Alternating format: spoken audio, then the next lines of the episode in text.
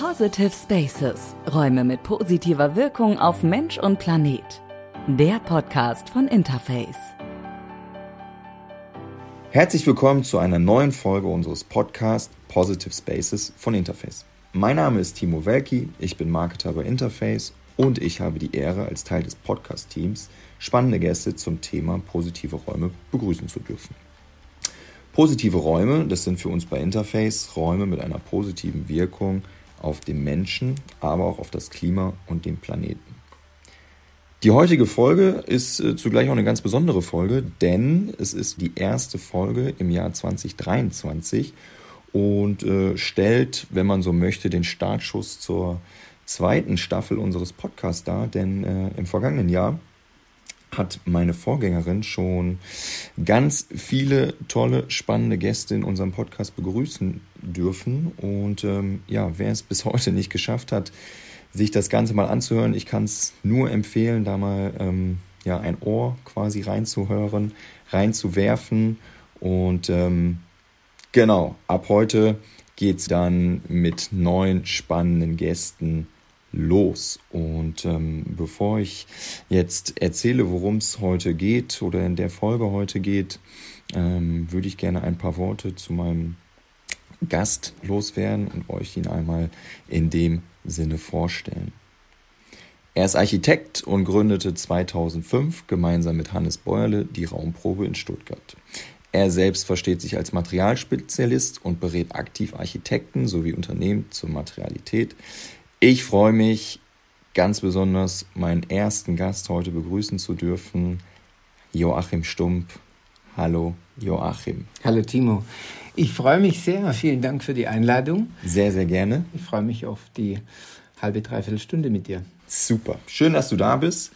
Ähm, an der Stelle, bevor wir jetzt äh, auf dein Spezialgebiet eingehen, das, das, was euch als Raumprobe ausmacht, ähm, würde ich dir gerne eine wiederkehrende Eingangsfrage aus unserem Podcast stellen. Die haben wir auch in der Vergangenheit schon immer unseren Gästen gestellt. Und zwar, die lautet, ähm, Achim, in welchem Raum befindest du dich und ist das ein positiver Raum für dich persönlich? Ich befinde mich in unserem kleinen äh, Online-Studio sozusagen hier in der Raumprobe. Wir haben hier eine Web-Meeting-Raum äh, eingerichtet und das ist ein durchaus positiver Raum für mich ähm, weil äh, die Definition, du, du hast eure Definition gerade genannt. Unsere Definition ist ein bisschen anders, weil wir als ähm, na klar, als Materialspezialisten die Materialität an oberster Stelle stellen. Material ist ganz arg wichtig. Welche Materialien sind im Raum eingebaut? Das ist hier, ähm, sind hier tolle und besondere Materialien, das Zweite, was uns wichtig ist für einen positiven Raum, ist aber auch das Licht, weil ohne das richtige Licht ist nämlich Material nicht richtig inszeniert. Und ähm, das haben wir hier auch, ein, ein gutes Licht. Ähm, und der dritte Punkt, gerade im Studio auch ganz arg wichtig, aber in allen Räumen ganz arg wichtig, ist die Akustik. Ähm, auch die ist hier ganz gut. Ähm, wir haben Materialien eingesetzt, die akustisch wirksam sind. Und diese drei Punkte ähm, sind ganz arg wichtig für einen positiven Raum in unseren, in unseren Augen, weil nämlich alle Sinne damit ähm, befriedigt sind. Das Sehen, das Fühlen und das Hören. Jetzt fehlt nur noch das Riechen, ähm, aber da kann man extra Postcard drüber machen, über beduftete Räume. Das geht ein bisschen zu weit. Genau, deshalb fühle ich mich sehr wohl in diesem Raum. Klingt super. Ich kann an der Stelle äh, nur all das bestätigen, denn ich hatte tatsächlich schon das Glück, euch äh, in Stuttgart mal äh, besuchen zu dürfen und kann absolut äh, nachvollziehen, was du gerade erzählt hast und äh, den Eindruck, den ich bei meinem Besuch hatte, der war absolut äh, identisch mit dem, wie du es gerade beschrieben hast. Ich hatte es vorhin schon mal erzählt, ähm, du als Materialspezialist mit der Raumprobe, wir beschäftigen uns heute da natürlich extrem mit dem Thema Materialität, gesunde Materialien, aber bevor wir da intensiv drauf eingehen, wäre es natürlich spannend für diejenigen, die euch noch nicht kennen. Es äh, wird jetzt nicht ein, ein ganz so großer Teil sein, denn viele, viele werden euch kennen. Aber nichtdestotrotz ähm, wäre es super, wenn du einmal erzählst, was ist eigentlich die Raumprobe, welche Rolle nimmst du in der Raumprobe persönlich ein und ja, als einer der beiden Gründer, wäre es für mich spannend, welche Motivation hattet ihr damals, die Raumprobe zu gründen? Erzähl doch mal gerne. Ja, gerne. Tatsächlich gibt es schon seit 18 Jahren. So fühlen wir uns eigentlich noch gar nicht. Wir fühlen uns noch als Jungunternehmer. Aber vor 18 Jahren entstand die Idee der Raumprobe eigentlich aus dem eigenen Bedarf. Du hast vorher gesagt, ich bin Architekt, der Hannes Innenarchitekt und ähm, ähm, man unterhält sich und stellt fest, dass äh, der eine ein Material gesucht hat, der andere ein Material gesucht hat und eigentlich haben wir als Architekten ja immer unsere Fachplaner, den Statiker, den Geologen, den HLS-Ingenieur, Lichtplaner, Elektroplaner. Es gibt für alles Fachplaner. Nur fürs Thema Material gibt es niemanden, der übergreifend berät. Es gibt die Unternehmen, die dann Spezialisten in ihrem Bereich sind. Und es war eigentlich so die Grundidee, der eigene Bedarf zu sagen, es wäre doch toll, da, wenn es da jemand gäbe, der übergreifend berät. Und so haben wir die Raumprobe dann 2005 gegründet als Materialausstellung und dann ein Jahr später schon direkt als Materialdatenbank. Das sind eigentlich unsere zwei Dinge, die Datenbank und die Ausstellung, über die wir Materialität dem Architekten vorstellen und letztendlich, wenn mich jemand fragt, was machst du eigentlich, dann kann ich das am einfachsten erklären mit einer Dauermesse. Im Grunde ist die Raumprobe eine Messegesellschaft. Wir geben Herstellern die Möglichkeit, sich hier aktiv zu präsentieren und ähm, unsere Besucher, wir sorgen dafür, dass Besucher vorbeikommen. Das sind eben Gestalter, die nach Materialien suchen. Und das machen wir dann über verschiedene Kanäle. Außer der Datenbank und der Ausstellung haben wir inzwischen eben auch einen Award ins Leben gerufen. Wir haben ein Magazin, wir ähm, haben eine Materialakademie, wir machen Veranstaltungen. Letztendlich dreht sich aber alles im Prinzip darum, die Materialien vorzustellen oder Architekten aktiv dazu zu beraten, wenn sie mit einem bestimmten Ansatz kommen. Du hast angesprochen, Nachhaltigkeit, ähm, bestimmte Trends, die angefragt sind oder auch vielleicht nur sich zum Inspirieren lassen, vorbeizukommen und zu schauen, ich will mal gucken, was gibt es denn so Neues. Mega, mega spannend in der Hinsicht, weil äh, die Dimensionen, die ihr da, glaube ich, mittlerweile angenommen habt, äh, sind nicht die, wie ihr gestartet seid. Kannst du aus dem Stehgreif sagen, wie viele Materialien sich bei euch aktuell in der Raumprobe befinden? Ja, also, also tatsächlich konkret genau sagen kann ich es nicht. Wir können es nur schätzen. Wir haben etwa 5000 A4-Tafeln hier. Wir präsentieren die Materialien immer im A4-Format. Die Tafel kann man aber rausnehmen und dahinter liegen dann die Kollektionen und die haben wir nicht gezählt. Es kann sein, dass es da mal ähm, fünf, fünf Muster, Farbmuster dahinter liegen. Dann kann sein, da liegen 10, 15, 20 äh, Strukturen unterschiedliche dahinter. Also wenn man jetzt mal im Schnitt mal 10 multipliziert, dann haben wir 50 bis 60.000 Produkte, die wir hier auf etwa 1200 Quadratmeter präsentieren. In der Datenbank sind es dann eben diese 5000 Datenblätter, nach denen man dann aber eben konkret suchen kann. Das ist wahrscheinlich auch die Unterscheidung zwischen Datenbank und Ausstellung. In der Ausstellung kann man sich eher inspirativ informieren, man läuft durch und sieht was, was man so noch nicht gekannt hat. In der Datenbank hat man den Vorteil, dass man eben dann äh, konkret nach Schlagworten suchen kann, Materialien findet Nachteil ist natürlich, dass man die dann bestellen muss oder, oder erstmal ähm, beim Hersteller anfragen muss. In der Ausstellung hat man direkt die wir sprechen immer von der Anfaszination, also die Faszination des Anfassens. Materialien müssen begriffen werden. Deshalb ähm, legen wir auch großen Wert darauf, dass wir die Ausstellung hier haben und führen und ähm, dass man sich hier inspirieren lassen kann. Genau, das war auch etwas, äh, ihr beschreibt es ganz nett äh, auf eurer Website, äh, das Thema physisches Begreifen. Ich glaube, das stellt halt die Raumprobe da nochmal ähm, besonders gut dar, wie ihr das Thema für euch äh, versteht. Wenn wir jetzt äh, den Bezug auf Materialien eingehen, du selber warst damals auf der Suche als Architekt und heute alle Architekten sind auf der Suche nach Materialien. Sucht ihr selber noch nach Materialien? Und ähm, wenn ja, wie, wie, wie geht ihr das an? Wie werden Materialien gefunden? Also wir selber gehen schon auch auf die Suche aktiv. Wir haben aber einen großen Vorteil, dass wir natürlich von jedem Architekten auch als sein Archiv angesehen werden und deshalb auch hin und wieder darauf hingewiesen werden. Das Schöne ist, dass Hersteller von sich aus inzwischen schon zu uns kommen und sagen, hier guck mal, ich habe was Neues entwickelt, schau mal, wäre das interessant. Also auch, auch das ein schöner Vorteil. Klar, aber auch wir, wir gehen auf Suche, ähm, hören uns um. Ähm, da ist auch mal eine Messe dabei. Das war jetzt in den letzten Jahren ein bisschen schwieriger, aber dennoch ähm, gibt es verschiedene Kanäle. Auch wir recherchieren und scouten dann aktiv, wenn wir was mal nicht haben sollten.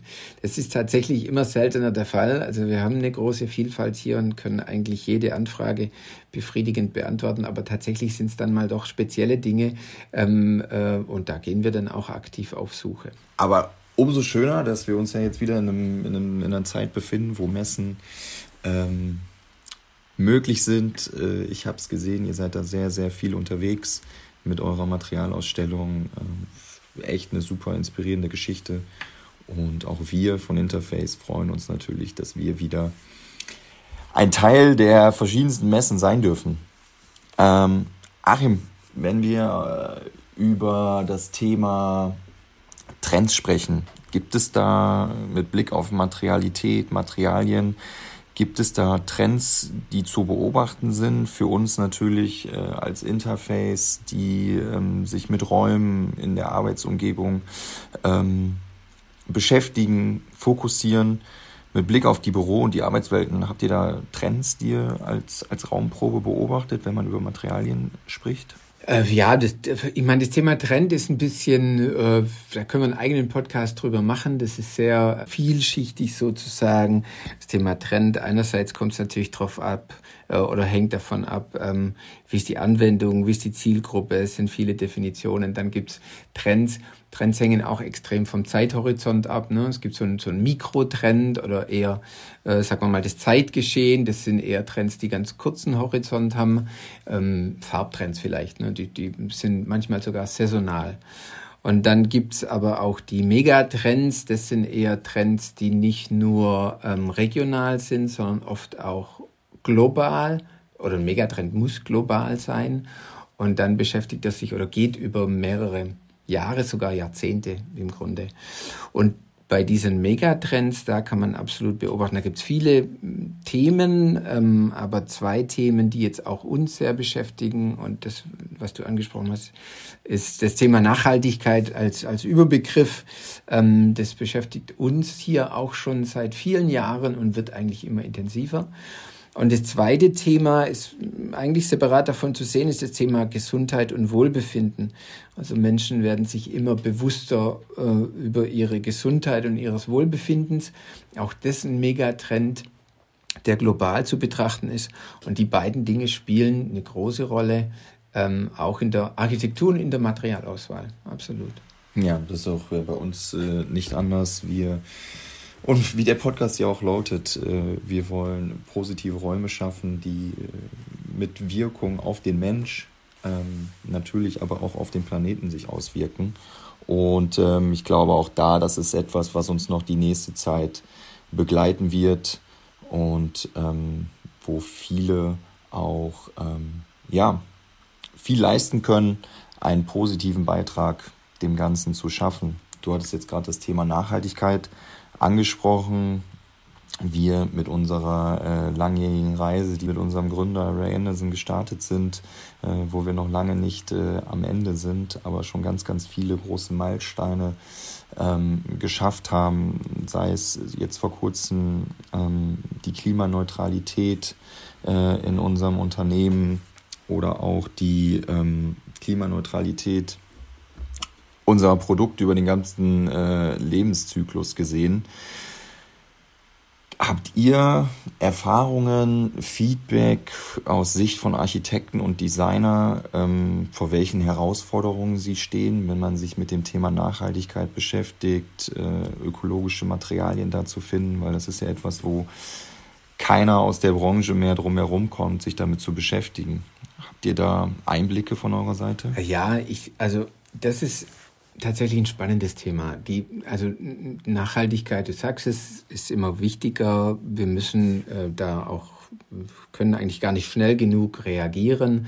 Ähm, das Thema Kreislaufwirtschaft, was ihr ja auch äh, äh, betreibt, ist ein ganz großes Thema, weil wir immer mehr darauf achten sollten oder müssen, dass wir nicht ausbeuten, sondern dass wir Produkte, die schon im Einsatz sind, wiederverwenden.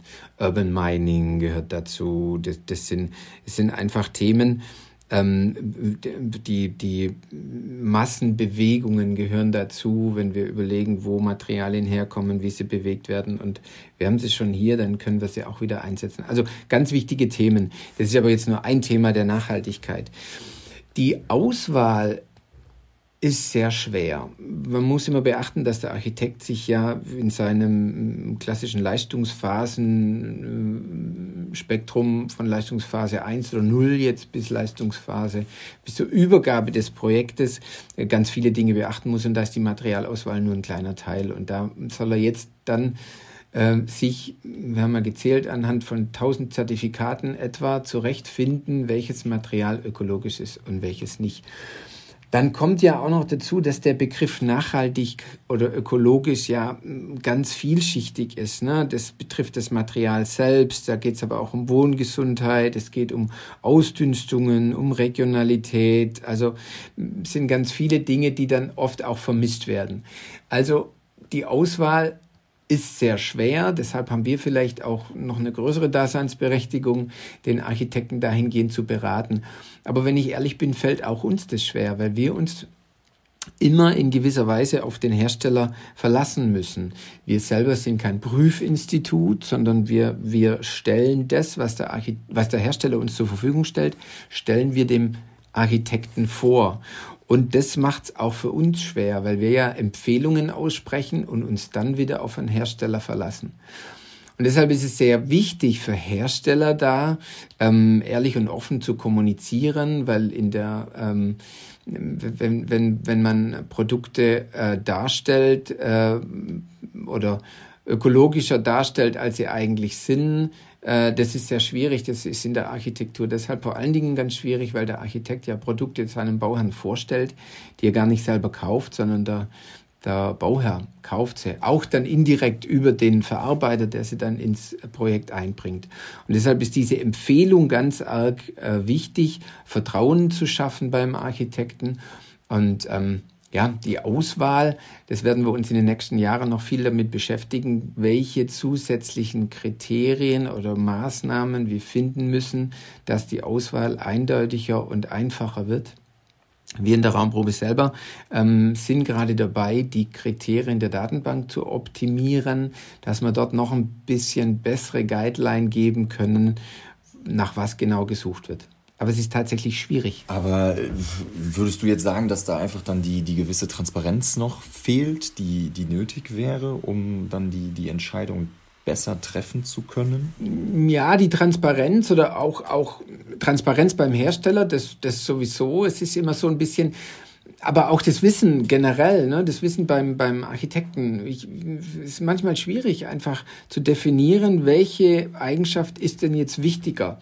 Ist das Kreislaufthema wichtiger oder ist es wichtiger, dass es ein nachwachsender Rohstoff ist?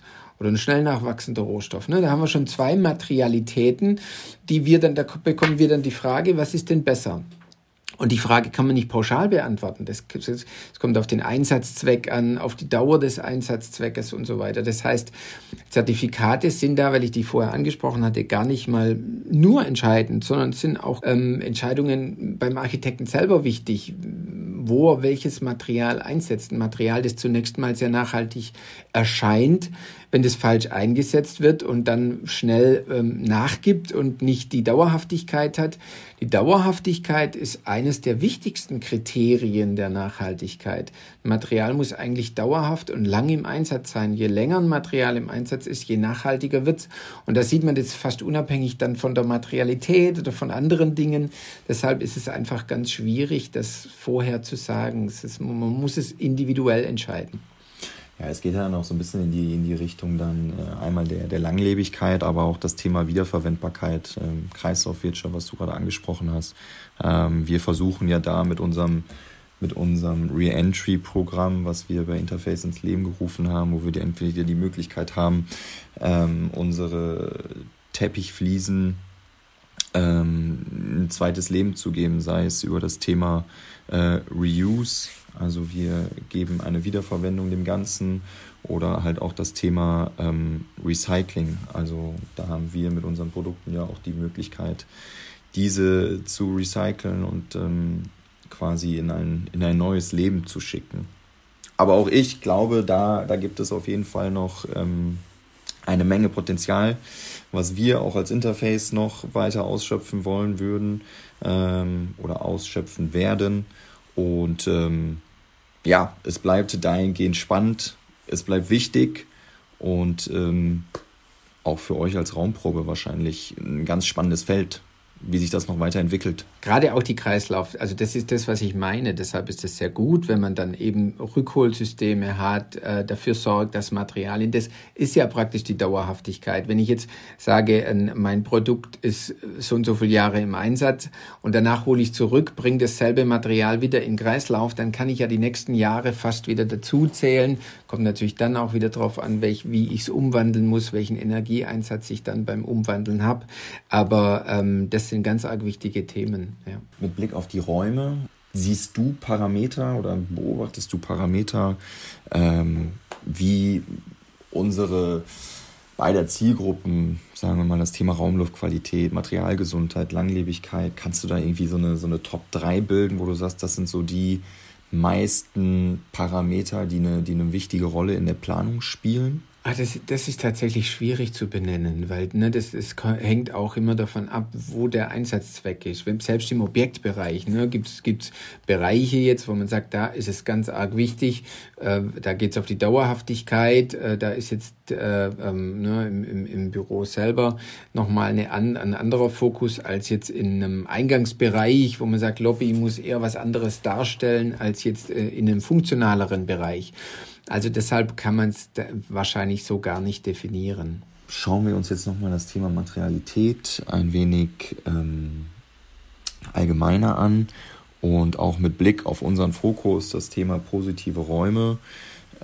Was glaubst du, welchen, welchen Einfluss haben da die Materialien oder welchen Einfluss können Materialien haben, um einen positiven Raum zu gestalten? Und da jetzt halt auch wieder mit dem Blick auf das Thema, auf den, auf den Objektbereich, New Work äh, Offices. Das ist ja auch so unser, unser Steckenpferd, wo wir hauptsächlich unterwegs sind. Was siehst du da oder wie, wie siehst du das Thema? Ich, ich, also klar, die Materialität, nicht nur, weil wir, weil wir Raumprobe uns mit Material beschäftigen. Ich, Material ist äh, eines der wichtigsten Kriterien für das Wohlfühlen in einem Raum, ganz klar. Ich hatte vor das Licht und die Akustik noch genannt. Auch die Akustik, wenn man genau guckt, hängt ja vom Material ab. Es ist nur noch das Licht, das praktisch ein bisschen nicht äh, durch das Material beeinflusst wird. Materialität selber, das Wohlfühlen. Ich gebe immer das Beispiel, wenn man einen, einen Raum haben mit einem mit weißen Wänden, weißer Decke und weißem Boden, ähm, da fühlen wir uns nicht wohl.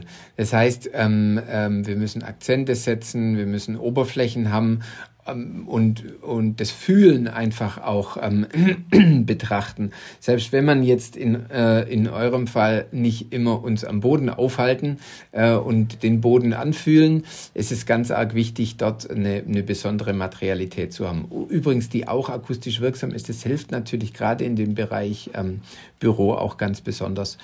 Wenn man das Büro anschaut oder New Work, da ist ja ganz viel passiert in letzter Zeit. Äh, durch, durch Corona natürlich erstmal alle raus aus dem Büro, jetzt wieder zurück ins Büro. Wie entwickelt sich das? Wie ist der Arbeitsplatz selber gestaltet? Einzelbüros, Großraumbüros. Man, man es guckt jetzt danach, dass äh, der, der ähm, Traffic nicht mehr ganz so hoch ist im Büro selber. Und, und da spielt natürlich auch die Materialität eine Rolle, klar. Ähm, aber insgesamt äh, ist, ist das eines der wichtigsten Kriterien, die Materialauswahl. Und ähm, dahingehend, wie stellt sich das bei euch so auf, würdest du sagen, mit Blick auf, ähm, auf das Thema New Work? Seid ihr da, ähm, würdest du sagen, ein Architekt, der zu euch kommt, findet dazu alles bei euch? Ja, das, das würde ich schon sagen. Also ähm, es ist so, ich hatte vorher gesagt, es gibt besondere Bereiche, wo wir uns dann vielleicht äh, auch nochmal hinsetzen müssen und recherchieren müssen, aber das sind dann ganz spezielle Anfragen und Anfragen, die vielleicht auch eher ins Produktdesign reingehen. Was jetzt New Work angeht, da können wir alle Oberflächen, Boden, Wand, Decke, äh, selbst Fassade, ähm, äh, Materialität bieten und auch die Eigenschaften, also jetzt akustisch wirksame Materialien oder so. Das ist ja auch der Megatrend, den ich vorher genannt hatte. Leute waren im Homeoffice, gehen jetzt wieder zurück ins Büro und da wird auch mehr Gemütlichkeit und Wohlfühl gefordert sozusagen und die Unternehmen müssen sich da Gedanken machen, wie schaffen wir das? Und das schafft man eben über besondere Materialität. Ja, perfekt. Sag mal, ähm, ist ja natürlich das Thema Materialität hat viel mit, mit äh, der Haptik zu tun, viel mit Angucken, Ansehen, ähm, Fühlen. Du hast vorhin gesagt, das Thema Riechen ist jetzt bei dir in deinem positiven Raum noch nicht ganz äh, eingetroffen, aber etwas, was auch eine Rolle spielt. Wie lässt sich denn jetzt durch eure digitale Datenbank das Ganze denn äh, verbinden? Also deshalb ist uns der, der ähm, Showroom oder die Materialausstellung so wichtig, weil natürlich an Faszination sich nicht digital darstellen lässt. Wir geben uns da große Mühe, wir fotografieren die Materialien selber, weil wir sagen, das soll alles ein bisschen einheitlich aussehen. Ähm, wir versuchen da mit Licht eben die ähm, Materialien auch zu inszenieren, insofern, dass man eine Struktur sieht, dass man eben auch Streiflicht auf dem Material aufbringt beim Fotografieren. Wir haben uns da auch weitergehend Gedanken gemacht, wie man das noch mehr zeigen könnte, ähm, was jetzt Digitalisierung angeht. Man kann äh, Fotos oder man kann die Materialien ähm, mehrfach mit unterschiedlichen Lichtsituationen scannen und dann wäre die Möglichkeit, dass der User, der am Screen sitzt, theoretisch die Lichtsituation darstellt oder nachstellt und sagen kann, das Licht soll jetzt von links oder von rechts kommen, ähm, dann könnte man das noch dreidimensionaler darstellen. Die Schwierigkeit ist aber, dass man dazu ähm, eine größere Fläche haben muss und die dann wirklich aus verschiedenen Lichtsituationen scannen muss. Das können wir nicht mehr machen. Dazu braucht man ein extra System. Dann wäre es noch ein bisschen besser darzustellen. Aber wir, wir sagen ja gerade, weil man Materialität anfassen muss, ähm, ist der nächste Schritt dann, ähm, die Bestellung oder die, das Anfordern eines Musters, weil man ja spätestens der Bauherrschaft dann das Material vorstellen muss. Und spätestens dann braucht man ein Muster. Ähm, als Architekten haben wir noch ein bisschen besseres Gefühl für Materialität, wenn wir das im Bild sehen. Aber die Bauherrschaft braucht immer ein Material. Und deshalb sehen wir die Datenbank, die Digitalisierung da als sehr wichtig an. Ne? Man kann auch im Homeoffice zugreifen auf äh, raumprobe.com, kann auch danach Materialität recherchieren. Die Digitalisierung unterstützt uns dabei, aber im nächsten Schritt muss man das Material dann äh, anfassen, sonst kann man es nicht real bewerten. Übrigens auch die Farbigkeit, schon allein das ist ja auch ein Thema. Ne? Die Farbigkeit, unsere Screens sind gar nicht so äh, gleich. Wenn man mal ähm, zwei Screens nebeneinander stellt, sieht die Farbe plötzlich ganz anders aus. Man braucht also tatsächlich neutrales Tageslicht, um auch eine Farbe realistisch darzustellen.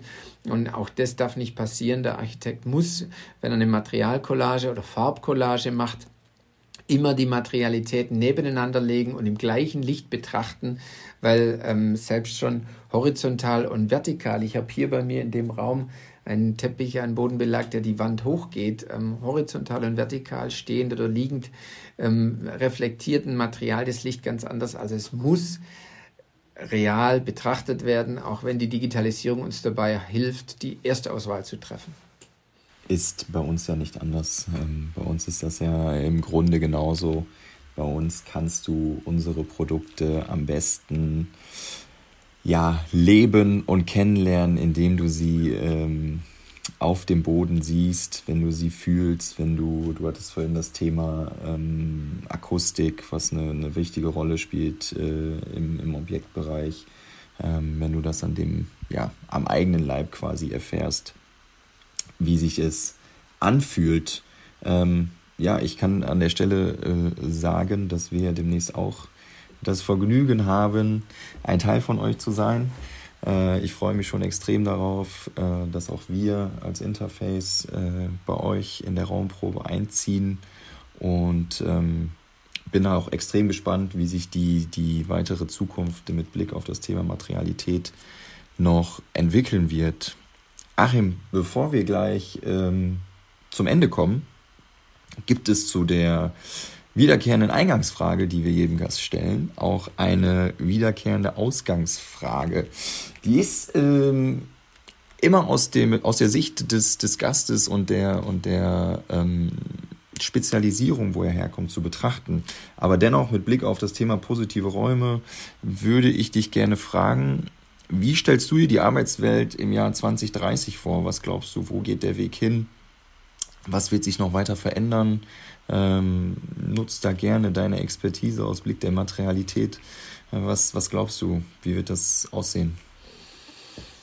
Das ist natürlich, das, also aus der Materialitätssicht ähm, hoffe ich, ähm, ändert sich da gar nicht so viel. Insofern, dass ich sage, Materialien sind auch zukünftig sehr, sehr wichtig. Was sich hoffentlich ändert, ist natürlich die Nachhaltigkeit dieser Materialien. An den Themen müssen wir arbeiten.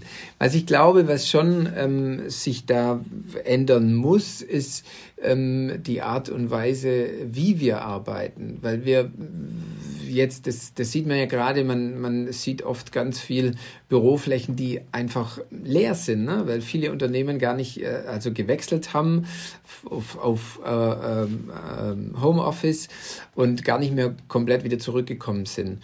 Und das müssen äh, Räume schaffen, zukünftig multifunktional auch zu sein, Wechsel, also äh, unterschiedliche, nicht nur äh, auf eine Nutzung ähm, konzentriert zu sein, sondern die Nutzungen müssen wechselbar sein, dass ich jetzt mal ähm, da Tische stehen habe und später ist vielleicht ein, ein Besprechungsraum oder ein Eingangsbereich oder, oder so.